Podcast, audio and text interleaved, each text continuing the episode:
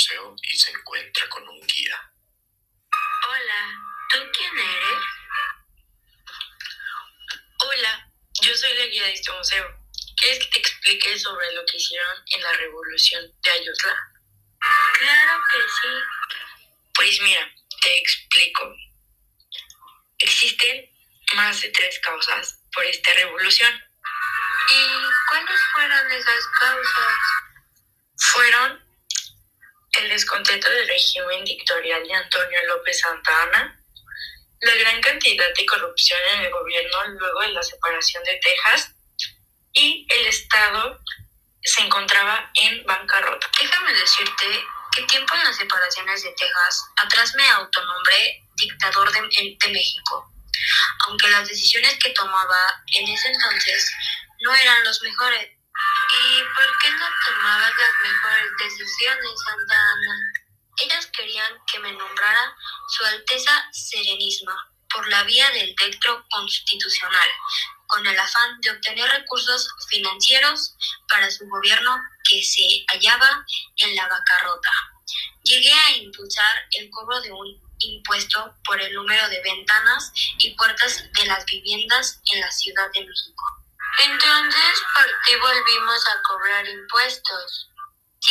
Ya veo, que fue buena idea hacer ricos a los del gobierno. Sígueme, Claro, ¿a dónde vamos? te hablaré sobre el proyecto liberal y conservador. De verdad, no me la creo. Este museo está cada vez mejor. Claro, oye, no te he preguntado tu nombre. ¿Cómo es que te llama? Me llamo Valeria. Ok, qué bonito nombre. Continuemos. Ya le avisé a tus padres que estás conmigo. Sí. ¿Alguna vez te hablaron del proyecto liberal y conservador? No, ¿me cuentas? Hola, yo soy John Locke y yo era el principal representante de los liberales. ¿Qué tal? Yo soy Adam Smith y al igual que John, era un principal representante de los liberales, pero nosotros teníamos diferentes posturas. Claro que sí, y unas de esas posturas eran ante la función del Estado y nuestra postura era que el Estado de derecho no intervencionista que garantice la libertad individual y la igualdad ante todos ante la ley. Tanto John, ante la política económica, nosotros postulamos el libre comercio donde no haya regularizaciones para incentivar la iniciativa privada. ¿Quién es él? Él es Gilbert Spencer. Nosotros, ante los gastos públicos, postulamos la reducción de gastos del gobierno y de sus programas asistenciales.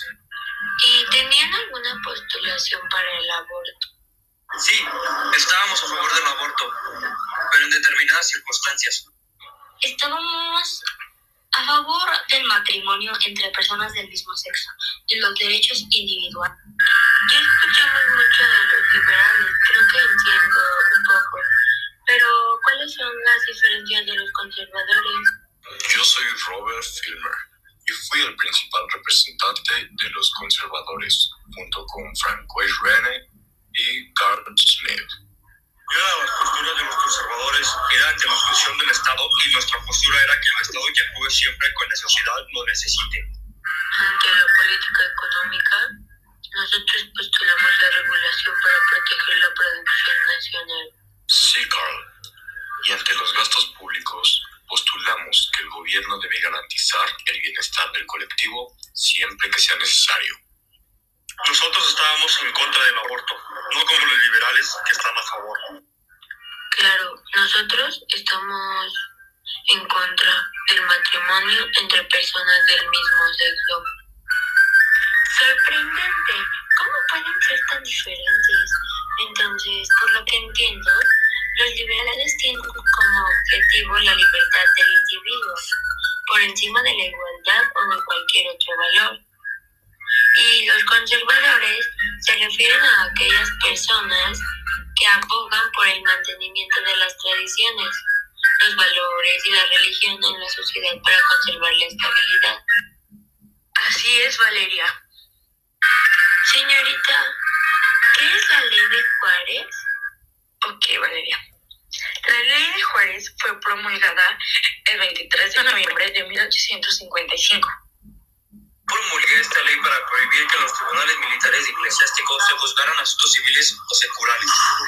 También per- permite la renunciabilidad del, del fuero eclesiástico, con lo que un religioso podría, según conviniera sus intereses, poder pedir ser juzgado en un tribunal secular. Entonces ese fue tu objetivo. Y claro que sirvió. Oye, vale, Mande. ¿quieres saber acerca de la Constitución de 1857? Sí, no estoy bien en mis clases, me podría servir un poco. Oh, ¿y qué sabes?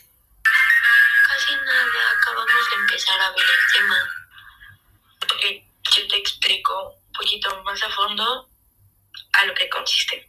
Se establecieron las garantías individuales a los ciudadanos mexicanos, la libertad de expresión, la libertad de asamblea, la libertad de portar armas.